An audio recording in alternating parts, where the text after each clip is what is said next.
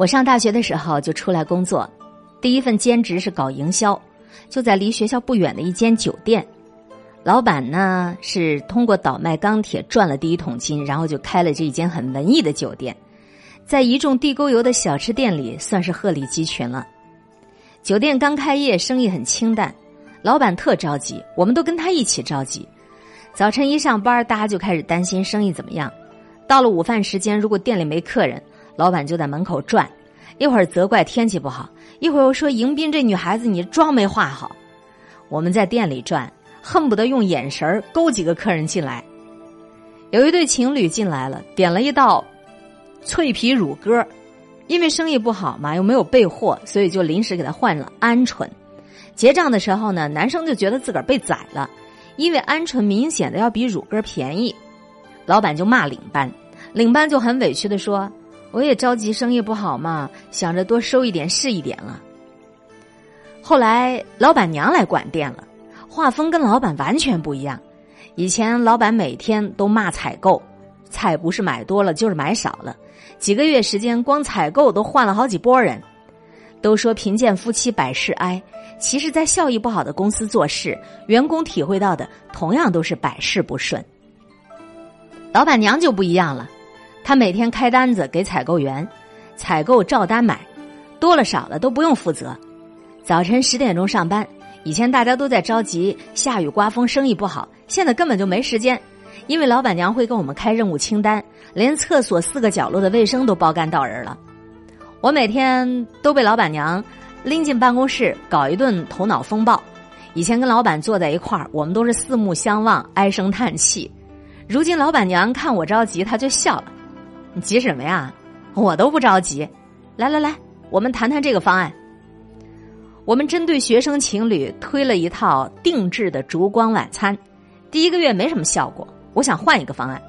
老板娘说：“先别着急，看看这个方案有什么地方没执行到位。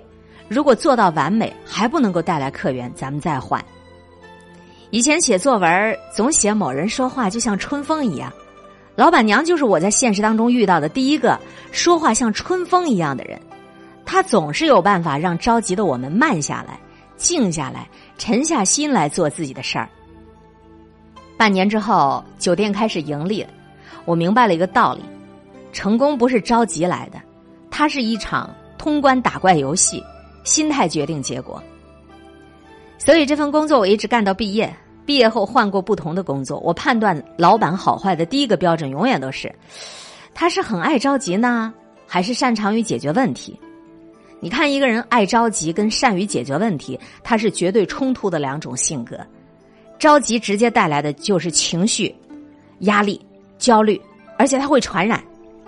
格力的掌门人董明珠说的好：“我没有时间焦虑，我的时间都用来解决问题。”你看，越是身居高位的人，他越淡定，即使面临非常棘手的问题，他也能够云淡风轻。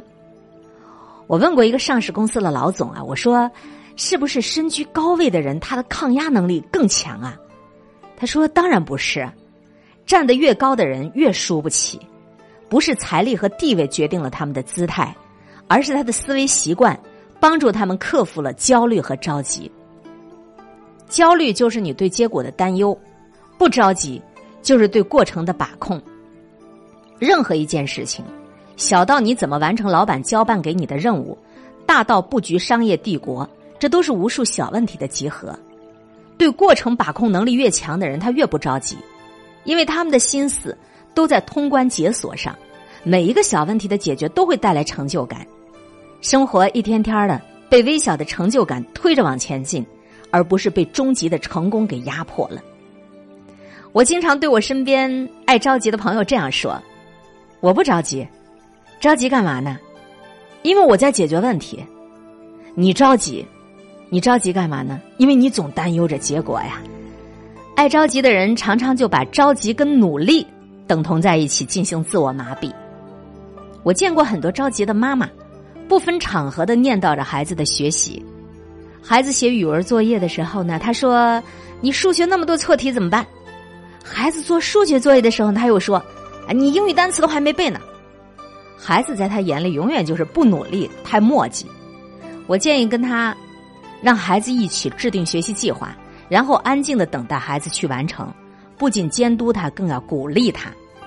可这妈妈呢，又受不了这种默默的等待，觉得如果自己不着急、不唠叨，就没有尽到当妈的责任。爱着急的人，你看他一般的都还很悲观。爱着急的人一般都不相信的，不相信每天一小步的努力就会迎来好的结果，而是一定要看到好的结果就在眼前才放心。可惜人生是漫长的耕耘，能够安心享受结果的时光永远都是短暂的。当一个结果到来，这就意味着另一项任务的开启。改变是永恒的，不变是暂时的。面对压力。任何人的着急都是一种本能，不着急才是你自我管理的一种能力。说冯仑跟王石一起登山，发现他永远有自己的时间表。当别人为天气着急、为结果着急、为面对电视镜头着急，他从来不着急，严格的按照自己的时间表。说五点钟进帐篷，一分钟都不耽误。别人为美景欢呼，他丝毫不为所动。因为在登山的过程中，任何情绪的波动都意味着能量的消耗。最后，总是着急能不能登顶的人半途而废了；不为结果着急，努力做好自我管理的人，荡平了七大洲的最高峰。当你具备强大的过程把控能力，你就不会把这个结果看得很重，担忧啦、焦虑啦，和自律啊、管控啊，它是同一种荷尔蒙。你要决定。把你有限的精力用在哪一件事情上？说来说去啊，这生命里除了生死大事儿，你人生遇到的再难的难题，无论是恨嫁、逼婚还是创业赚钱，都有一种方法可以打通关的，那就是沉下心来，制定计划、管理计划、完成计划、享受计划。所以人才常说了，除了生死，都是小事儿。最后送给大家一段经典的台词，来自于电影《本杰明·巴顿骑士》。